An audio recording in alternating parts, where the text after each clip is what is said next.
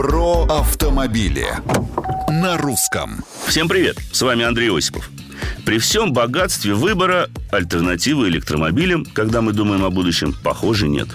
А не так уж это и плохо, подумалось мне после тест-драйва новенькой Audi e-tron Sportback. Судите сами. Этот кроссовер просто красив, предлагает вам уютный салон, предоставляет в ваше распоряжение постоянный полный привод и запас хода в 400 с лишним километров. Салон прогревается быстрее, чем в любом автомобиле с двигателем внутреннего сгорания.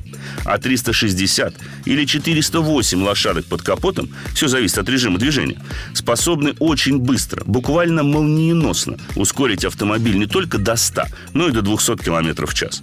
Больше не получится, поскольку сработает встроенный ограничитель. Добавьте к этому возможность подавать тягу на любое из четырех колес, образцовую тишину в салоне и полное отсутствие каких-либо вибраций. И вы получите практически идеальный автомобиль на все случаи жизни.